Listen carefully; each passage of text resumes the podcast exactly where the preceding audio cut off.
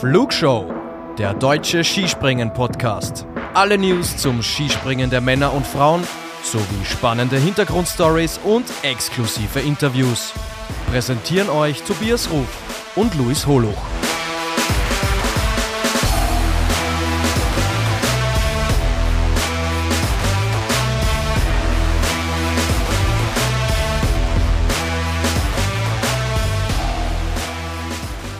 Es wird wieder gesprungen, zumindest in den offiziellen FIS-Wettbewerben.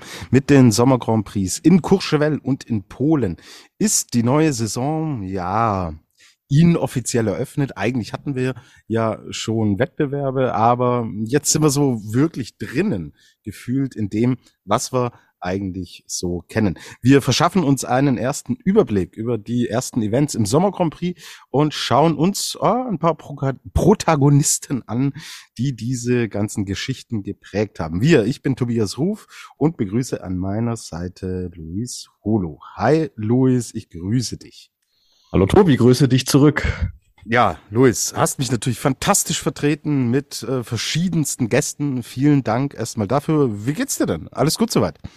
Doch, ich, ich kann nicht klagen. Ähm, bin auch einigermaßen schon wieder in Mut. Also ich äh, hatte durchaus meinen Spaß an den letzten beiden Wochenenden, auch wenn es natürlich vom Programm her schon äh, ziemlich viel ist, was wir jetzt auch zu besprechen haben.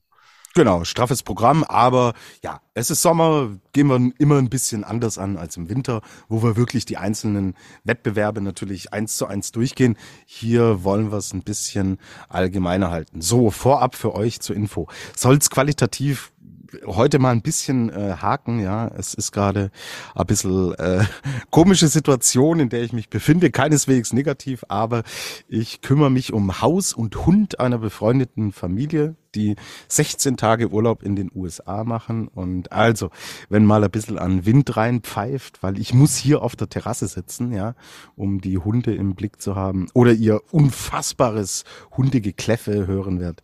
Ich äh, entschuldige mich im Vorhinein, aber das soll der ganzen Sache hier im Endeffekt nicht im Wege stehen und wir wollen nicht über Hunde sprechen, sondern über Skispringen. Ja, was haben wir denn gesehen? Wir haben den Auftakt in die Sommer Grand Prix in Courchevel in Frankreich gesehen und Luis, du darfst gleich in Polen waren wir auch zu Gast. Heute ist Montag, der 7. August. Am vorausgegangenen Wochenende waren wir dann in Birk. Ja, ich hab's, äh, hab's tatsächlich probiert und geübt, aber es sollte nicht sein. Ja, wie ist denn dein allgemeines Fazit, Luis, zu diesen ersten zwei wirklichen Skisprung-Wochenenden der neuen Saison?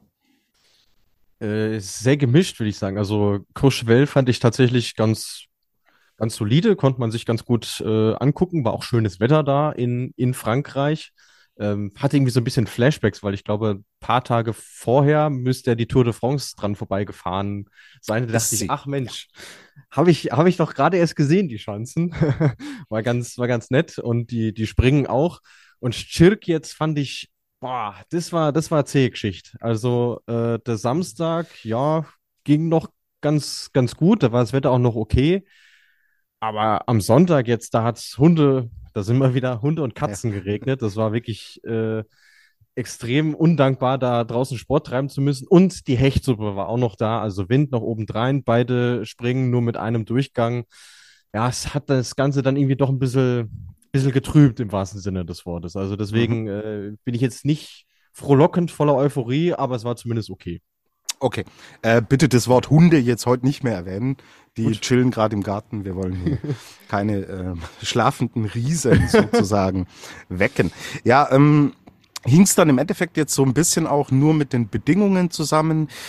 Ich fand es auch Teilnehmerfeld technisch jetzt am zweiten Wochenende ehrlich gesagt ein bisschen schwierig. Nee, man muss sagen, die äh, polnischen Gastgeber haben es schon aufgehübscht. Also es war dann doch auch cool, äh, unsere drei geliebten alten Herren von der Tankstelle mal wieder zu sehen. Aber ich gebe dir recht, ähm, es, ja, es war so ein bisschen aufgemotzter COC, könnte man sagen. Also es war jetzt nicht äh, so, dass man da frohlocken musste vor lauter klangvoller Namen. Das, das war es tatsächlich nicht. Zumindest auf Seite der Herren, auf Seite der, der Frauen würde ich sagen, ja, äh, es war in beiden Fällen war es ganz ordentlich, weil sich es auch so ein bisschen abgewechselt hat, aber natürlich nicht mit denen zu vergleichen, was wir dann im Winter sehen werden. Mhm, ganz genau. So, deswegen haben wir auch uns entschieden, dass wir, wie gesagt, uns so ein bisschen die Hauptdarstellerinnen und Hauptdarsteller hier anschauen wollen. Und ich würde gerne mit den Damen beginnen. Und ja, also ähm, hm. Nika Krishna. So. Die ist ganz gut drauf, oder? Also gewinnt beide Events in Courchevel, gewinnt beide Events in, ähm, ich krieg's nicht hin, in Schlesien. Polen, in Schlesien. ähm, ja, äh, siehst du jetzt irgendwas, was sie anders macht, irgendwas, was sie verändert, oder ist es einfach nur gut drauf, voll im Flow ähm, und sie kriegt's halt gerade hin? Äh, ich würde es tatsächlich an der mentalen Geschichte festmachen wollen, weil wenn wir uns mal zurück überlegen, was die in der letzten Saison auch mitmachen musste, ähm, was das Team jetzt anging, da ist, glaube ich, schon sehr viel auf sie eingeprasselt. Ähm, und dann auch noch die Krankheitsgeschichte rund um die WM und dann noch dieses Formloch, was sie hatte, äh, kurz vor der WM. Also da war schon viel los. Und jetzt hat man so den Eindruck, die ist jetzt wieder bei sich. Sie ist locker, sie ist gelöst, sie, sie strahlt auch eine, eine große Freude aus an dem, was sie tut. Und was mir aufgefallen ist, sie hat sehr stark an ihrer Landung gearbeitet. Also ähm, wenn sie in den vergangenen Jahren auch bei weiten Sprüngen gerne mal den Telemark so ein bisschen reingeschummelt hat. Da ist jetzt ein fester Bewegungsablauf zu erkennen, den sie regelmäßig abrufen kann. Ähm, und dann gewinnt sie dir die Springen halt. So, mal äh, deutlicher, wie ich glaube, es müsste der zweite Wettkampf in Courchevel gewesen sein, wo sie ja über 40 Punkte Vorsprung hatte, was wirklich astronomisch war und mal nicht ganz so deutlich. Aber ähm, sie steht völlig zurecht da oben, weil sie aktuell eben am meisten Dinge richtig macht. Ich kenne natürlich Fragmente, aber da draußen bin ich mir sicher im Detail nicht. Du hast angesprochen die schwierige Situation im Team. Kannst du das präzisieren? Ja, Im Grunde genommen ging es ja gut in die Saison eigentlich, weil äh, wenn wir uns zurückerinnern, die letzte Sommersaison, die war auch schon von den Sloweninnen dominiert, teilweise von Nika Krishna selbst, aber eben vor allem von Urscha Bogatay von der man dann erwarten konnte, hey, die ist jetzt zweimalige Olympiasiegerin, sie hat den Sommer Grand Prix gewonnen, jetzt äh, rockt sie auch den Winter und dann verletzt sie sich ausgerechnet in, in Jubno schwer am Knie. Ähm, und ja, von da an ging es dann bei Nika Krishna auch so ein bisschen bergab und das gipfelte dann äh, in Willingen.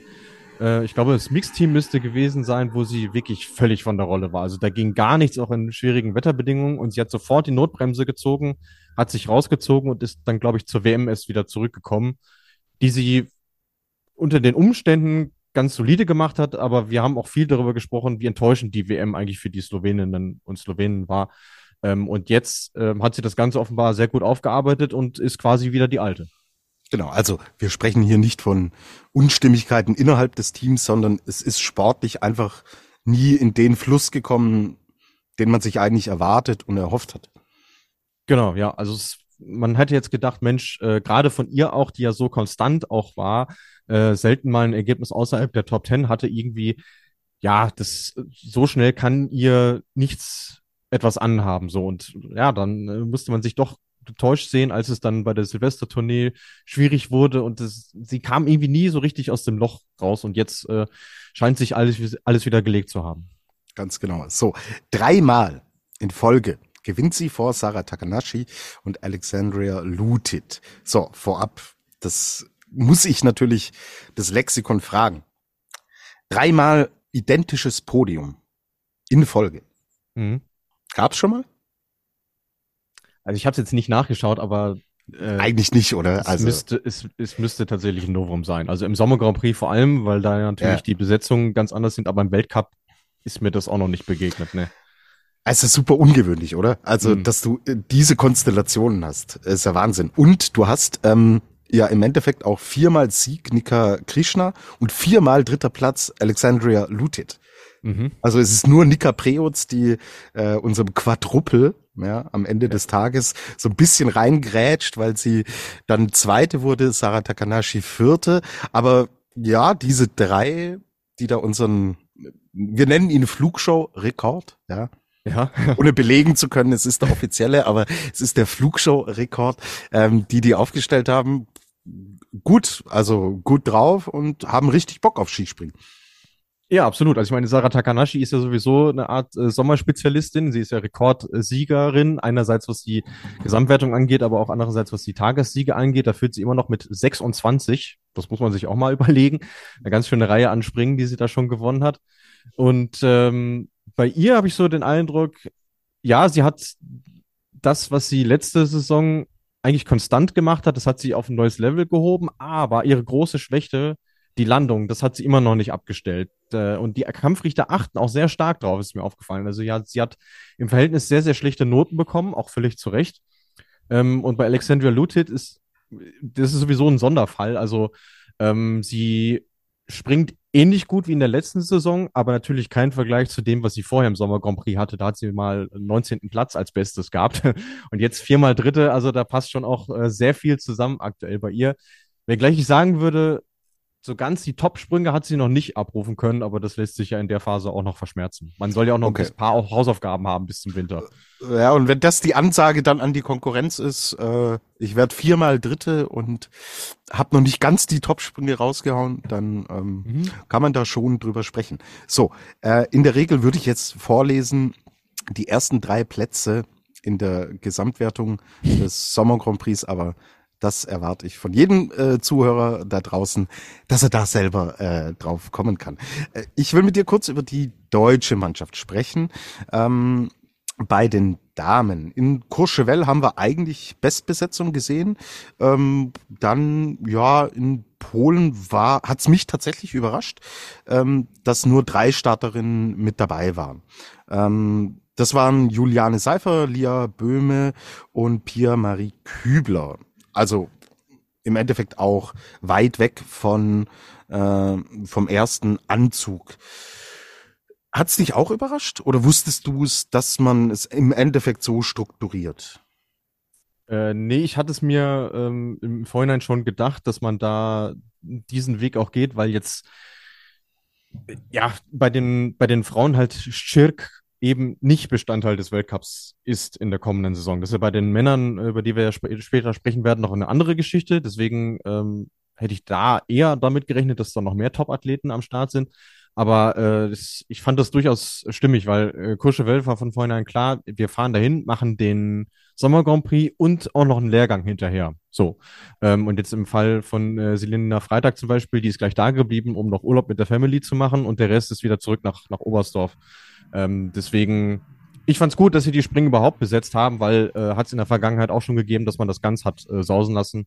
Deswegen fand ich es ganz gut, dass man da mal Springerinnen auch hingeschickt hat, die jetzt ja im, im Sommer Grand Prix äh, oder in der Weltspitze noch nicht so viel Erfahrung haben mit äh, Lia Böhme und Pia Lilian Kübler. Mhm. Ähm, hat man nicht mehr oder? Weil Startplätze hätte es ja mehr gegeben. Ja, du hättest tatsächlich sechs Springerinnen schicken können. Das ist ja bei den, bei den Frauen anders als, als bei den Männern, dass es für alle da das gleiche äh, Limit gibt.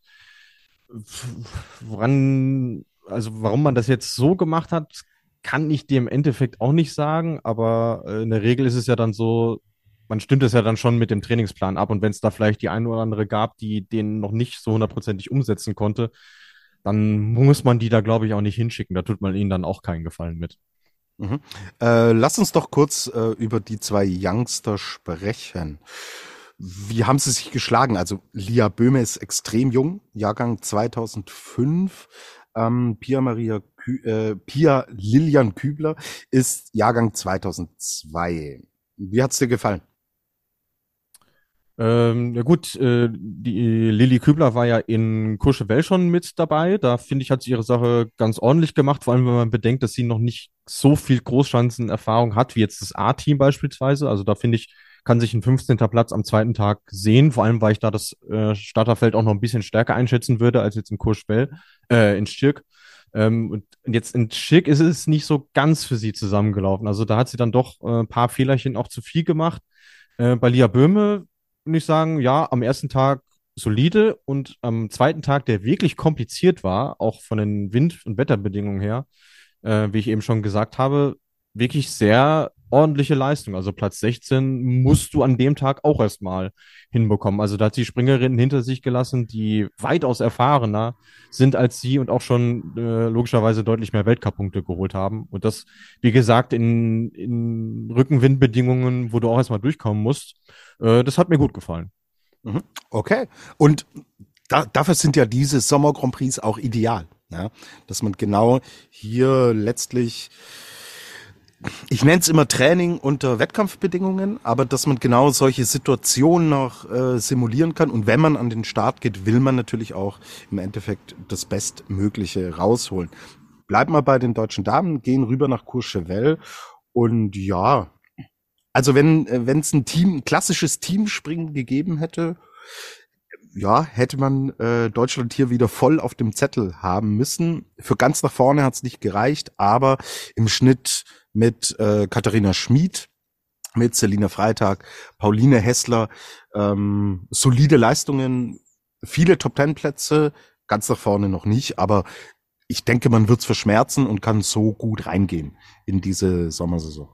Ja, würde ich so, würde ich so unterstreichen. Vor allem, da muss man ja dann auch äh, bedenken, auch die haben relativ unterschiedliche äh, Stände, was die Vorbereitung angeht. Die eine hat schon mehr Sprünge absolviert als die andere, also vor allem Katharina Schmid, wenn man sich mal anschaut, was die auch an Programmen seit dem Saisonende durchgezogen hat, an äh, PR-Terminen, ähm, da auf irgendeiner äh, Gala, da hat sie noch irgendeinen Preis ja. gewonnen. Also das ist ja schon viel, was es dich da auch an, an, an Trainingszeit dann kostet und dafür fand ich, hat es äh, sehr, sehr ordentlich gemacht und die anderen ohnehin. Ich meine, Pauline Hessler ist jetzt auch nicht bekannt als gute Großschanzenspringerin oder Welt Weltklasse Großschanzenspringerin und ist da zweimal in die Top Ten gesprungen. Also das, äh, das kann sich schon sehen lassen.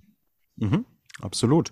Gut, dann äh, würde ich sagen, wir bleiben beim deutschen Team und machen einen Switch zu den Männern, weil da haben wir es im Endeffekt ja, nicht, nicht ganz identisch gesehen, aber schon vergleichbar. Also in Courchevel war jetzt nicht die 1A-Mannschaft dabei, über Karl Geiger, Markus Eisenbichler, Andreas Wellinger, die wir noch gar nicht gesehen haben, sprechen wir gleich noch. Aber da war die ganze Geschichte doch prominenter besetzt, als es dann in Polen der Fall war. Ähm, auch hier die Frage, ja, wie, wie nimmt man es denn im deutschen Team? Also ich habe mit Bundestrainer Horngacher ja vorher gesprochen und der hatte schon einen klaren Plan. So. Und meinte in Courchevel, okay, da schicken wir schon mal einen Konsti Schmid, einen Philipp Raimund hin und äh, die, die ja zumindest aus meiner Warte heraus fixer Bestandteil der Nationalmannschaft sein werden für die nächste Saison. Und in Polen schicken wir die B-Mannschaft hin. Ähm, ist ja im Endeffekt nationenübergreifend bei allen Top-Nationen erkennbar, völlig legitim, oder? Ja, sehe ich auch so. Ich meine, äh, ich glaube, das, das ist ja auch ein, ein, ein Ding, was, was gerne mal so unter den Tisch fällt. Nur weil das Ding Sommer Grand Prix heißt und die höchste Kategorie ist, heißt es ja nicht, dass du zur Teilnahme da verpflichtet bist. Also das gilt genau. ja grundsätzlich für alle Wettkämpfe, die da so äh, stattfinden. Und ähm, ich finde es durch die Bank verständlich, was sie da äh, gemacht haben. Also äh, das deutsche Team einerseits, die Situation wäre ja nochmal eine andere gewesen, wenn jetzt Hinterzarten stattgefunden hätte, weil da wären sie dann schon mit voller Mannschaftsstärke mhm. auch aufgelaufen. Genau. Hattest genau. du uns äh, seinerzeit ja auch gesagt. Ähm, aber dann gibt es auch so Modelle wie Norwegen zum Beispiel, wo man gesagt hat, hey, äh, die schlechtesten zwei werden dann ausgetauscht nach Courchevel ähm, und dann eben durch andere ersetzt. Und äh, in Polen war völlig klar, äh, Courchevel, ja, ne, die, die Lust haben, schicken wir hin und in Schirk ja. sind wir dann mit voller Kapelle da. So, deswegen äh, war da die Überraschung für mich relativ überschaubar. Mhm, genau. Dann also Ben Bayer, Finn Braun, Martin Hamann, Stefan Laie, Luca Roth, Simon Spiewok. Die waren in Stirk. Ich hoffe, ich habe es richtig ausgesprochen, Luis, mit dabei. Und ähm, ja, bemerkenswert schon Luca Roth, der dann aufs Podium sogar gesprungen ist beim zweiten Wettbewerb der auch in Courchevel schon dabei war, der wirklich durch die Bank hier gute, solide Ergebnisse erzielt hat. Und er nutzt so gefühlt ein bisschen gerade auch diese Möglichkeit, sich jetzt im Sommer anzubieten. So würde ich es ähm, einfach mal formulieren. Er ist Sechster in der Gesamtwertung mit 131 Punkten und das sind, glaube ich, die Chancen, die er wahrscheinlich auch nutzen muss, um irgendwie dann auch das Regal so langsam, das wir hier gerne verwenden, nach oben zu gehen. Ja, genau so ist es. Äh, das ist eigentlich so die, die Krux für viele Springer, die äh, jetzt zum Sommer Grand Prix geschickt werden. Die wissen ganz genau, gut, jetzt in den letzten Jahren habe ich nicht die Rolle gespielt im Weltcup und äh, Sommer Grand Prix Team. Jetzt kriege ich die Chance, mhm. um mich zu zeigen, um es dem Trainer so schwer wie möglich zu machen, wenn es darauf äh, ankommt, dann die Mannschaft für den Weltcup eben aus, auszuwählen. Und da hast du ganz unterschiedliche Verläufe. Bei manchen hast du gemerkt, okay, denen geht völlig der Stift, die, die kriegen es dann nervlich auch nicht hin. Aber Luca Roth hat in allen Wettkämpfen seine Leistung gebracht und er hat in Schirk am Sonntag es eben hinbekommen, seine große Stärke, die ja nun mal der Absprung ist, in diesen schwierigen Rückenwindbedingungen perfekt auszuspielen. Hatte dann natürlich auch das Glück des Tüchtigen, äh, dass er nicht ganz so viel Rückenwind hatte. Blitzsauberen Sprung gemacht und dann wirst du nach einem Durchgang eben Dritter. So. Und das finde ich, hat er sich mit dem, was er bislang gezeigt hat, auch äh, absolut verdient. Also der Junge hat seine Chance wahrgenommen und der hat sie auch genutzt bisher. Mhm. Und ja, wie du sagst, das sind im Endeffekt die Momente. Und wenn du selbst im Sommer Grand Prix schon Probleme hast, ja, äh, das Ganze nervlich zu bewältigen, ist das halt nicht das Bewerbungsschreiben, das du in Richtung Weltcup dann abgibst. Gell? Ja, vor allem, äh, wie oft haben wir darüber gesprochen, dass es eben gerade im deutschen Team der Fall ist, dass da doch sehr auf die Arrivierten gesetzt wird, dass die Jungen eben nicht ihre Chance bekommen. Und wenn du da jetzt äh, einen hast, ich meine, äh, gut, Luca Roth ist jetzt 23, ist jetzt auch kein Talent mehr im klassischen Sinne, rein altersmäßig schon nicht. Aber er hat es jetzt halt gut gemacht so und deswegen kann er, denke ich mal, ähnlich so wie, wie Philipp Raimund im letzten Jahr durchaus schon äh, sich gute Chancen ausrechnen, da irgendwo mitzuspielen. Wenngleich man natürlich sagen muss, Jetzt im Vergleich zum letzten Jahr ist es natürlich nochmal deutlich schwieriger, weil eben ein Quotenplatz wegfällt durch die neue Regelung. Ähm, was es eben gerade so Springern, die so an der Schwelle sind zwischen COC und Weltcup, dann eben nochmal schwieriger macht, da in die Weltspitze reinzukommen. Mhm, absolut. Stefan Laie war jetzt auch mit dabei. In, Courchevel, äh, in Courchevel war es Pius Paschke. Die sind abgestuft worden von der Lehrgangsgruppe 1a in die Lehrgangsgruppe 1b.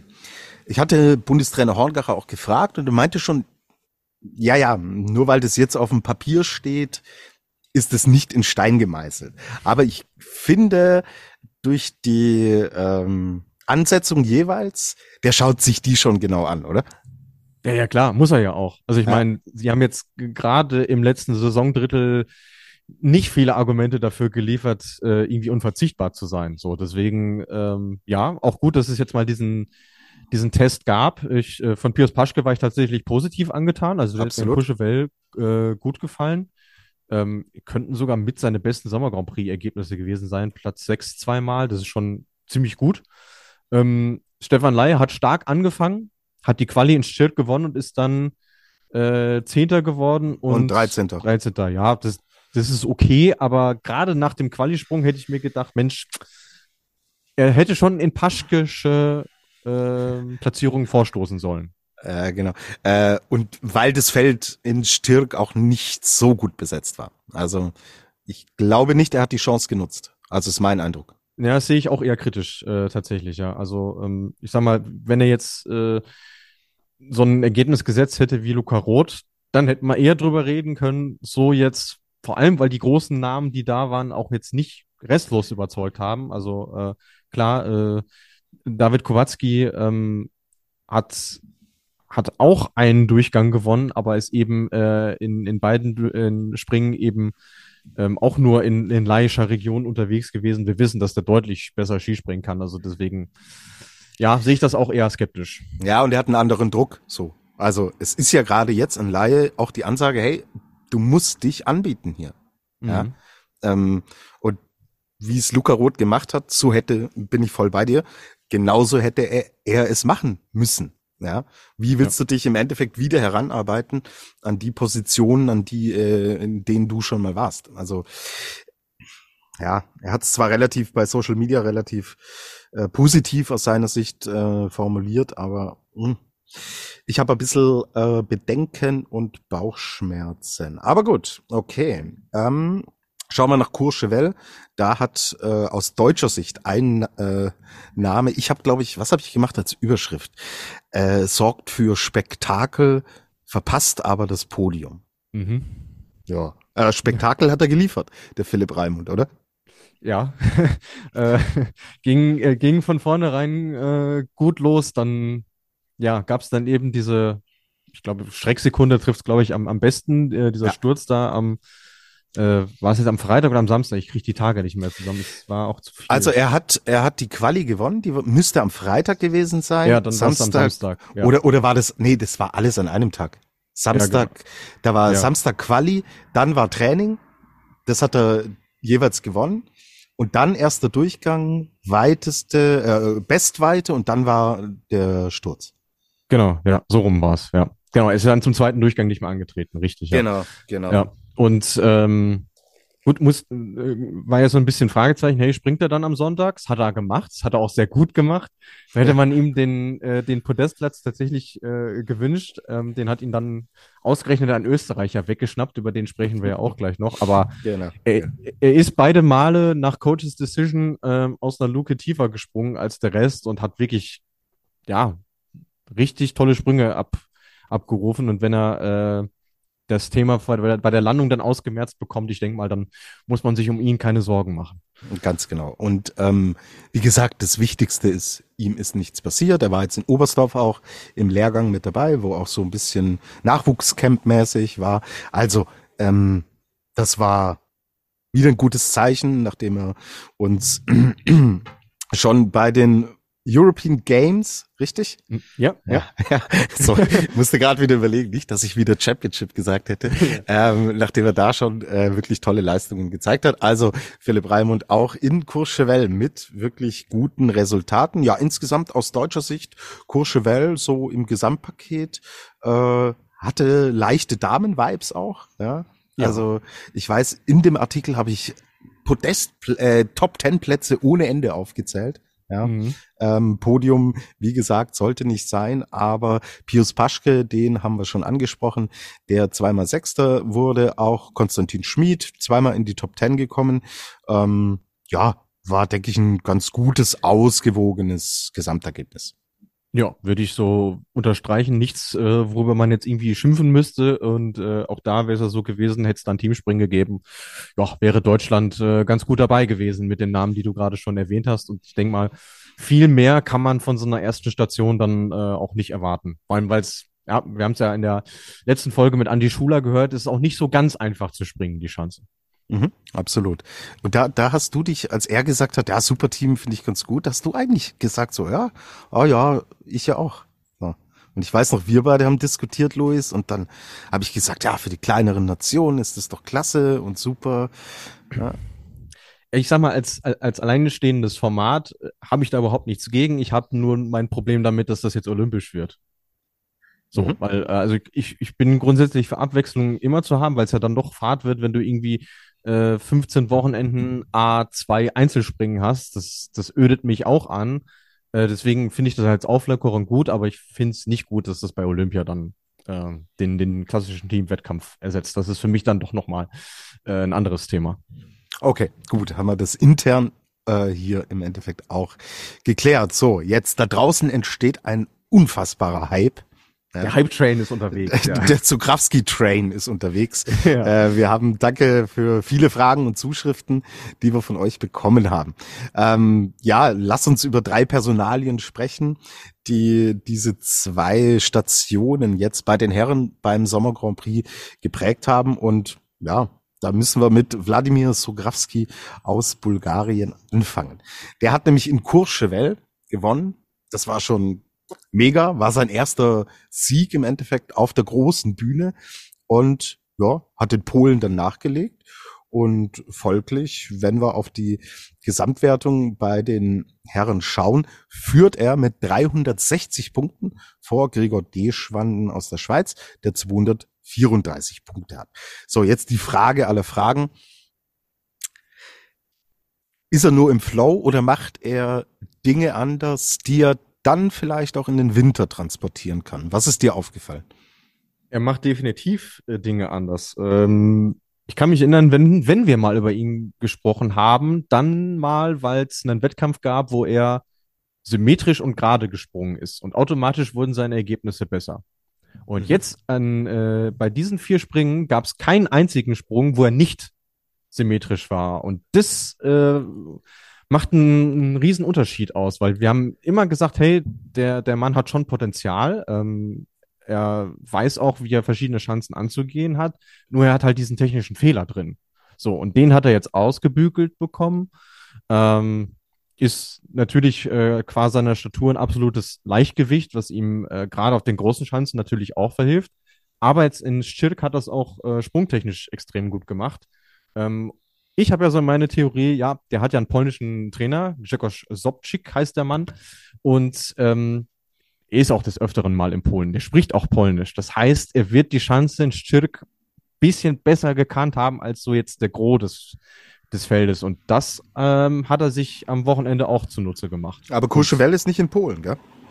Habe ich äh, gesagt? Ich meine, nee, nee, äh, in Courchevel hat er ja auch gewonnen. Ja, gut, da ist ihm halt sein, sein Sprungstil auch äh, zu Pass gekommen. Ne? Also, äh, äh, ganz am Anfang, Luis, äh, habe ja. ich es falsch verstanden? Ähm, du meintest, wenn er symmetrisch wurde, wurde sein Sprung immer besser. Ja. Und jetzt ist er symmetrisch. Richtig. Genau. Das heißt, wo war denn der Fehler vorher? Ist er zu sehr nach rechts gegangen, zu sehr nach links? Äh, also, wenn ich mich recht entsinne, ist er nach rechts weggekippt, ja. Mhm. Also der äh, Kubacki, Granerüt. Ja, genau. Also es, es, ging, es ging, es ging stark in die Richtung. Ja, auch wenn es, also er hatte nicht, er hatte nicht diesen klassischen Rechtsdrall, sondern das System war einfach nicht, nicht mhm. gerade. Mhm. Ah, okay. Also der okay. linke Ski war höher als der rechte. Ja, ja, ich sehe, wie du es jetzt vormachst. Also ja. die Stellung in der Luft, das genau, war das ja. Thema. Nicht ja. dieser äh, Drift, den man dann in eine Richtung macht, sondern die Position in der Luft, die er in genau. dem Moment hatte. Richtig, ja. Genau. Und ähm, mir ist halt in den vergangenen Saisons schon aufgefallen, wenn er das irgendwie halbwegs ausbalancieren konnte ähm, und natürlich damit auch die Geschwindigkeit beibehalten konnte, dann ging es automatisch schon mal ein bisschen besser. Und jetzt hat er es halt hinbekommen, äh, diesen, diesen Übergang auch flüssiger zu gestalten, vom Absprung in den Flug hinein, weil das ist nämlich genau der Knackpunkt. Daran äh, ist es in mhm. den letzten Jahren immer so ein bisschen äh, gescheitert. Und jetzt ist das alles wie aus einem Guss. Und wenn er das so punktuell abrufen kann, dann ist das keine Überraschung, dass der in den Starterfeldern so weit vorne landet. Mhm. Das heißt, wir sagen ja immer, okay, Ergebnisse aus dem Sommer nicht überbewerten. Aber wenn wir technisch diese Fortschritte sehen, weil wir auch Fragen von draußen bekommen, was heißt das denn für den Winter? Wenn er im Endeffekt diese Symmetrie konstant hinbekommt, kann man auch sagen, könnte er auch Ergebnisse, klar, sehr gut der Punkt, den du sagst, bei diesen Starterfeldern, aber um eine Entwicklung im Endeffekt zu sehen, könnte er sich da tatsächlich, wenn die Symmetrie stimmt, auch im Winter weiterentwickeln. Ja, das auf jeden Fall. Also das äh, eine bessere Sprungtechnik bedingt ja automatisch weitere Sprünge und damit erhöhst du ja die Wahrscheinlichkeit, dass du im Klassement, egal wie gut das jetzt äh, ist von der Besetzung her, weiter vorne landest. Ist jetzt natürlich gerade jetzt, ich meine, wir sind Anfang August, äh, bis zum Saisonstart sind es noch äh, dreieinhalb Monate. Ist wahnsinnig schwer vorherzusagen, wofür das reichen kann. Aber er ist ja in den letzten Jahren punktuell schon mal so Top 15 an einem sehr guten Tag mal in die Top 10 gesprungen. Wenn er die Symmetrie hatte, von genau, der du sprichst. Genau, und ich wüsste nicht, was dagegen spricht, dass er das dann regelmäßig macht. Wofür es dann äh, insgesamt reicht, entscheiden ja auch immer so ein bisschen die anderen mit. Mhm. Also wie viel, wie viel lassen die anderen zu, sozusagen. Genau, aber ich glaube, hier liegt der Fokus für uns jetzt erstmal auf dem technischen Fortschritt. Ähm, ist für ihn der Fokus aber vielleicht so ein bisschen auch, was bedeutet das im Endeffekt für das Gesamtpaket, das nur aus ihm im Endeffekt besteht? Ähm, es gibt hier, du wirst hier nicht reich mit diesen Erfolgen, aber es gibt Preisgelder und ähm, das im Endeffekt in einem Verband, der quasi im Skispringen gefühlt nicht existent ist, ist es schon auch wichtig, oder? Dass man da finanzielle Mittel reinholt, die man dann in den Winter reinvestieren kann. Ja, absolut. Ich meine, das ist ja nichts, äh, womit er im Vorhinein irgendwie planen konnte. So, das heißt, auf der Ebene erleichtert es ihm schon mal viel. Und ich muss jetzt witzigerweise gerade an unsere liebe Uli denken, liebe Grüße, die ja immer davon spricht, ähm, egal wie der Wettkampf jetzt eigentlich äh, besetzt ist, dieses Erfolgserlebnis, was du hattest, das nimmt ja keiner mehr. Also dieses, dieses Glücksgefühl und äh, dieses Erfolgserlebnis. Und ähm, das war ja für ihn in Courchevel, war das jetzt was Neues.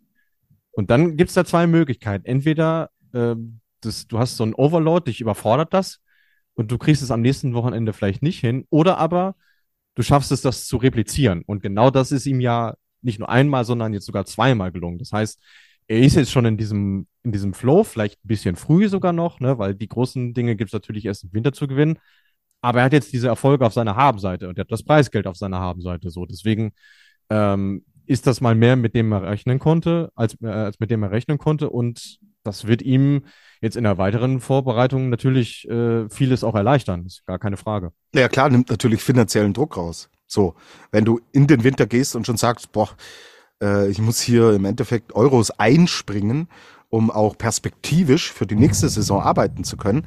Wenn du da schon mal was auf der Habenseite hast, tut, tut gut, ja.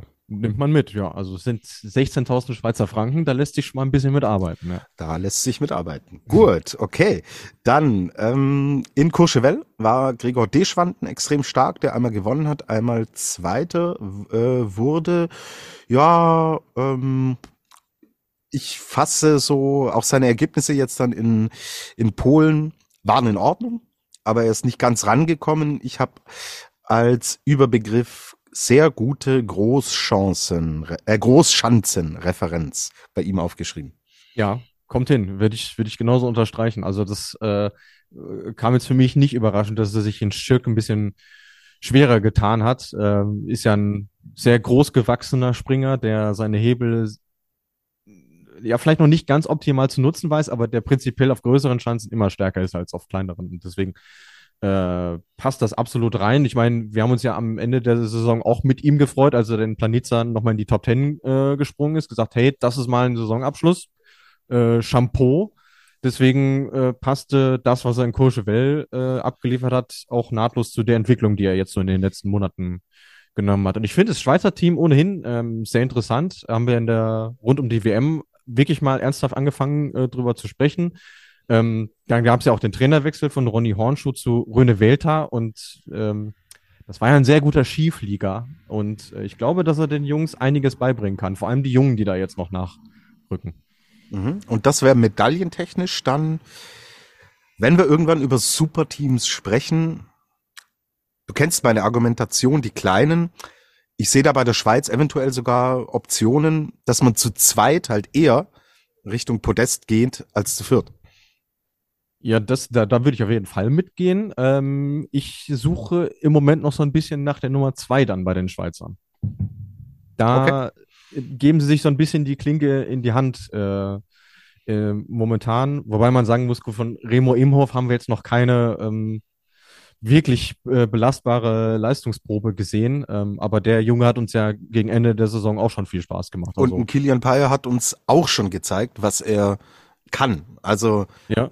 Nur als Gedankenspiel. So, mhm. weil uns dieses Thema im, im Endeffekt, äh, wir planen natürlich auch bis äh, mindestens zu den Olympischen Spielen 2026 und da wird die Geschichte immer heißer werden. Okay, okay also ja. haben wir auch über Gregor Deschwanden gesprochen, wollen wir ganz kurz für unsere österreichischen Freunde ein paar Worte zu Marco Wörgötter verlieren.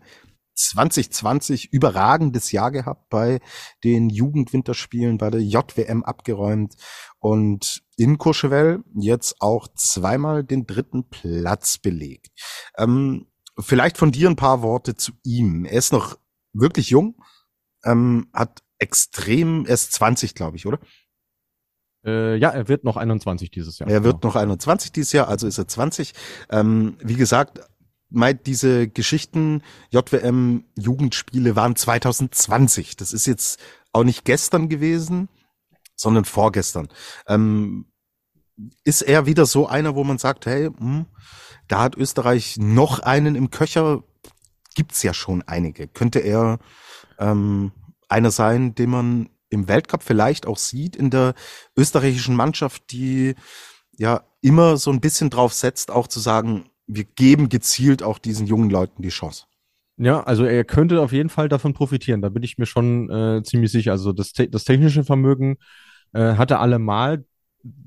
Sonst wirst du auch auch 2020 im Juniorenbereich äh, nicht jemand, der diesen wichtigen Wettkämpfen da seinen Stempel aufdrückt. Das muss man mal äh, klar und deutlich ähm, so sagen. Ich habe ihn ja damals in Uhr-Wiesenthal auch, auch live gesehen. Der hat mir schon sehr gut gefallen, der Junge. Das muss ich wirklich sagen. Deswegen hat mich ein bisschen überrascht, dass die Entwicklung danach äh, so ins Stocken geraten ist. Aber er hat jetzt mal wirklich wieder ein, ein gutes äh, Ausrufezeichen gesetzt auch so. Ich finde, ähm, er hat fliegerisch sehr, sehr viel drauf. Also deswegen finde ich, passt er auch auf diese größeren Großschanzen, ähm, von denen wir ja doch einige haben im Kalender auch. Und ich bin mir sicher, dass er seine Chance auch äh, bekommen wird. Ich meine, Andi Wieshölzel, seitdem es die Flugshow gibt und seitdem er Bundestrainer ist, ähm, hat er das immer wieder gemacht, ähm, die Jungen da reinzuholen. Und äh, davon zehren die ja auch. Dadurch, dadurch lernen die. Ähm, so ein Maximilian Steiner, der jetzt dabei war, oder auch ein Clemens Leitner, die sind ja sehr gute Beispiele dafür auch. Und deswegen traue ich ihm das absolut zu, dass er da ähm, seine, nicht nur seine Chancen bekommt, sondern dass er dann auch so Top 15 Ergebnisse äh, einfahren kann. Auch im Weltcup, ja. Mhm. Okay, Chance genutzt und wie gesagt, das steht so ein bisschen, glaube ich, als Überbegriff über all diese Sommer Competitions, vor allem bei den Herren, die wir gesehen haben, weil ja gerade bei den Herren, wir haben die Top-Leute einfach nicht gesehen. So, kein Granerüth, kein Kobayashi, kein Wellinger, kein Geiger, kein Eisenbichler, kein Stefan Kraft, äh, zieht sich ja im Endeffekt so durch, aber wie willst du dich ins, äh, in den Fokus rücken? Eben durch solche Ergebnisse. So, Luis, ähm, mach mal das zuerst. Gestern hat mich eine WhatsApp-Nachricht erreicht, so äh, Luis Holuch. Wie alt bist du jetzt, Luis? Äh, ich bin jetzt tatsächlich schon 28, ja. 28 und du schaust seit 50 Jahren Skispringen. Ja, das kommt hin. Ja. So und, und in der WhatsApp hast du geschrieben, äh, so also selbst sowas, äh, sowas habe selbst ich noch nicht gesehen. Was ist denn passiert? Ja, da musste ich wirklich äh, mir die Äuglein reiben, als ich das äh, gesehen habe. Einfach weil es, das war einerseits kurios, andererseits auch äh, bemerkenswert. Und ähm, weil wir wissen, dass die Sommer Grand Prix im TV nicht abgedeckt werden, ist es, glaube ich, ganz gut, dass wir hier mal drüber sprechen. Denn es war so beim äh, Frauenwettkampf, ja, es war bis dahin schon zäh, ähm, was die Windbedingungen anging. Und äh, dann war Nicole Mora dran aus, aus Kanada. Jetzt keine, über die ähm, man groß sprechen müsste, ob ihre Ergebnisse, aber dieser Zwischenfall gestern, das war dann schon außergewöhnlich, weil sie saß auf dem Balken, hat äh, abgewartet, ähm, dass sie irgendwie die Startfreigabe bekommt oder eben auch nicht und nach, ich weiß nicht, 15 Sekunden oder so sprang die Ampel auf grün. Und es war aber nicht sie eingeblendet, sondern ihr Trainer Janko Zwitter. Und der hatte vor sich den Windmonitor und hat ganz genau drauf geschaut, was da denn eigentlich passiert. Und genau in dem Moment, wo die Ampel auf grün springt, hebt er seine Fahne über den Hinterkopf, was ja für die Springerin bedeutet, du verlässt den Balken. Also genau das Gegenteil von dem, was sie eigentlich hätte machen sollen, wenn grün ist. Und er, er lässt einen, ja, man könnte fast sagen, einen Kampfschrei lässt er los im Prinzip. Also deutlich hörbar über die Außenmikrofone in Richtung Juryturm, in Richtung Miran Tepesch, der ja der Mann an der Ampel ist.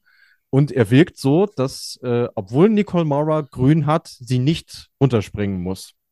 So, und ähm, es war parallel auch der Windmonitor eingeblendet und auf dem war klar und deutlich zu sehen, der Wind ist in allen Korridoren auf Rot es gibt keinen Grund, warum man da die Ampel auf grün schalten müsste.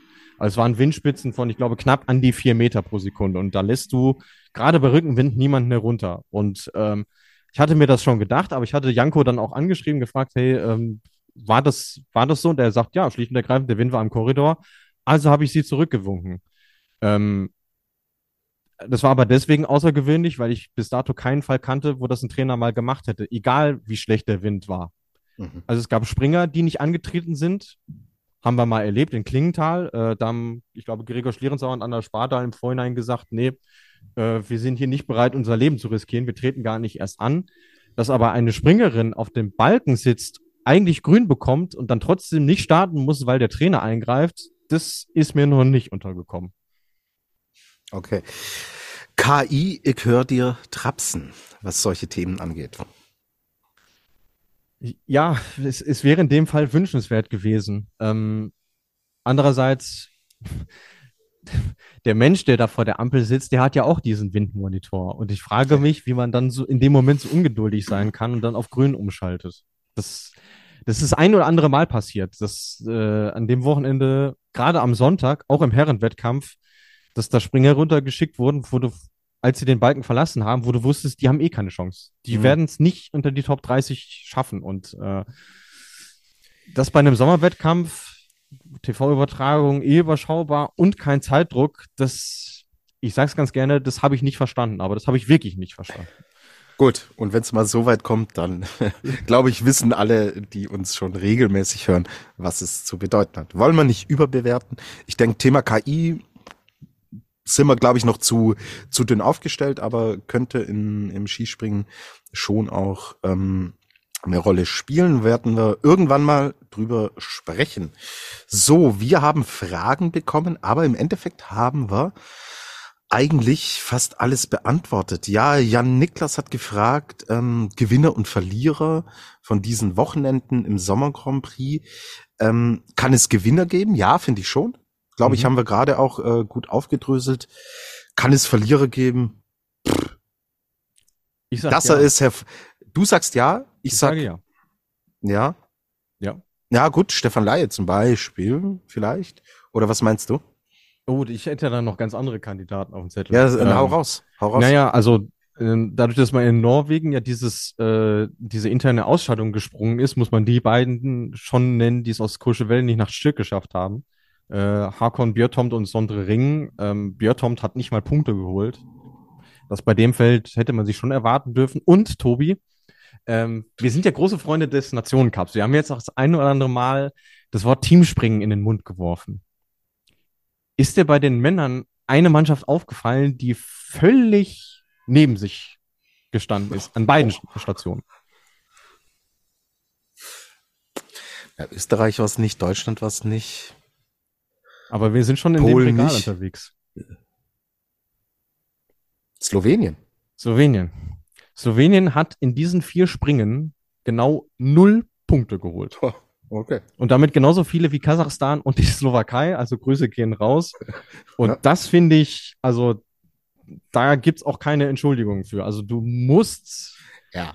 auch wenn du da eine B-Mannschaft hinschickst, was ja an beiden Stationen der Fall war, da müssen Punkte her. Vor allem da wieder das Stichwort, ein Quotenplatz weniger. Wenn du dich aufdrängen willst, musst du, musst du im Sommer Grand Prix liefern. Das haben sie, das haben sie nicht hinbekommen. Und das fand ich wirklich erschreckend schwach von denen. Also dann sind's aber die Springer. Ja. Es ist Absolut. nicht die Nations, äh, Ja. die Schlo äh, slowenische Skisprungnation. Ja, es, es sind die äh, Herrschaften, die da die Einsatz, Einsatzchance bekommen haben. Ja, es, es klingt vielleicht jetzt ein bisschen hart, wenn man da so drüber abrichtet, aber ich finde, der Anspruch sollte schon da sein, dass man da zumindest in die Punkteränge springt. Das haben die Starterfelder auf jeden Fall hergegeben. Mhm. Okay, gut. Abschluss der Sommerwettbewerbe, die wir schon gesehen haben. Lea und David fordern einen Rant über die Kameraposition in Courchevel. Bitte. Die Bühne Nee, gehört den dir. gibt's nicht. Oh. Den, den gibt's Was aus ist einem ganz- passiert? Was ist passiert? aus ja, das, ähm, man wird ja schlauer mit der Zeit. Man, man lernt ja dazu und Sie haben, äh, Sie haben dich und äh, Andreas Schuler gehört, oder? Du hattest das ganz am Ende der Folge noch so angedeutet, vielleicht hören Sie uns ja zu. Nee, also ob sie uns gehört haben, das weiß ich nicht. Ähm, sie haben jedenfalls nicht auf uns gehört, weil die TV-Produktion die gleiche war wie ähm, in den letzten Jahren auch. Ähm, ich habe aber dann mit verantwortlichen Personen gesprochen und mir die Hintergründe mal erläutern lassen. Das, Sehr das gut. macht man ja auch als Journalist. Ne? Man, man, man kritisiert ja, Ja, nicht Dinge, sondern man, ja. man geht ihnen Ja. auf den Grund. Und im Grunde genommen sind es ja zwei Faktoren, die da, die da reinspielen. Das eine ist, gibt es, gibt es quasi ein, ein Drehbuch für diese, für diese TV-Übertragung? Gibt es qualitative Mindeststandards? Ja, die gibt es. Und die werden in Courchevel auch erfüllt, sonst bekommst du keinen Sommer Grand Prix. Und das zweite Thema ist, wie ist die Infrastruktur vor Ort? Hast du überhaupt die Möglichkeit, mit den Gegebenheiten, wie sie da sind, die TV-Produktion anders zu machen? Und die Kamerapositionen, die aktuell da sind, sind nun mal so, wie sie sind. Da kannst du aktuell nichts dran drehen. Ähm, das Einzige, was du dann machen kannst, ist, du holst bildtechnisch das Optimum aus den, aus den äh, Positionen raus. Das heißt, ähm, wie nah zoomst du ran? Ähm, in welchem Winkel stellst du die, die Kameras auf? Und ja, da gibt es definitiv Potenzial. Es gibt auch jemanden, der äh, den Producer vor Ort darauf hingewiesen hat, aber auf den wurde nicht gehört. Und mit genau mit der Person habe ich gesprochen. So. Und dann finde ich, wenn diejenigen, die für das Bild verantwortlich sind, da beratungsresistent sind, dann wird es natürlich schwierig. Und äh, die Frage ist ja dann auch, ja gut, wenn du die Kameras woanders hinstellen willst, es kostet Geld, das muss der Veranstalter in die Hand nehmen. Wenn der Veranstalter dieses Geld ausgibt, läuft er natürlich Gefahr, äh, dass er das äh, vielleicht für die Wettkämpfe nicht mehr hat. Deswegen musste man da eine Kröte schlucken und ähm, deswegen ist die Produktion so, wie sie ist. Aber die Person, mit der ich gesprochen habe, hat mir gesagt, ähm, sie werden daran arbeiten, dass das Ganze nächstes Jahr anders ausschaut. Und darauf okay. setze ich jetzt mal. Deswegen gibt es von mir keinen Rant. Kein Sorry, Rant, äh, alles gut, alles gut. Immer, immer die Zuversicht nicht verlieren. Gut, es geht weiter im Sommer Grand Prix, aber das wird dauern in Rüschnow. Wir sind erst im September mhm. wieder ähm, im Endeffekt im Sommer Grand Prix unterwegs. Deswegen, ich würde sagen, also jetzt über Details zu sprechen, ist ein Schmarren, weil das ist tatsächlich erst 23., 24. September. So. Ähm, ihr werdet uns vorher noch hören. Und dann gibt's den genauen Plan für Rüschnow. Wann, wie, in welcher Frequenz ihr uns hören werdet, ja, Luis, wir machen danach noch äh, so ein bisschen Redaktionsmeeting. Da sprechen wir mal durch. Ideen haben wir. Äh, Gesprächspartner sind in der Pipeline und ja, dann verfolgt euren Podcatcher und dann werdet ihr es herausfinden. So, dann von meiner Seite aus alles gesagt zu den zwei Wochenenden. Vielen lieben Dank, Luis, für all die Informationen. Hast du denn noch irgendwas? Ich äh, schaue noch mal, schaue auf meinen schlauen Zettel und äh, denke auch, dass wir alles soweit abgearbeitet haben. Es gibt natürlich noch so Themen, wie oft äh, erwähnt, diese Quotenregel, aber ich finde, darüber lohnt sich dann auch erst zu sprechen, wenn wir Richtung Weltcup gehen, weil dann sehen wir wirklich erst die Auswirkungen davon. Und wenn Deutschland sechs Startplätze bei den Damen gehabt hätte und nur drei schickt, brauchen wir jetzt nicht über Quotenregeln sprechen. So ist es. Ganz genau. Dann vertagen wir und Luis, ich äh, darf heute endlich mal wieder. Äh, vielen Dank an dich. Alles Gute. Und danke, ihr da draußen. Natürlich danke auch für die ganzen Anmerkungen, Fragen, die ihr uns geschickt habt, fürs Interesse. Bis bald bei der Flugshow. Flieg, soweit's geht.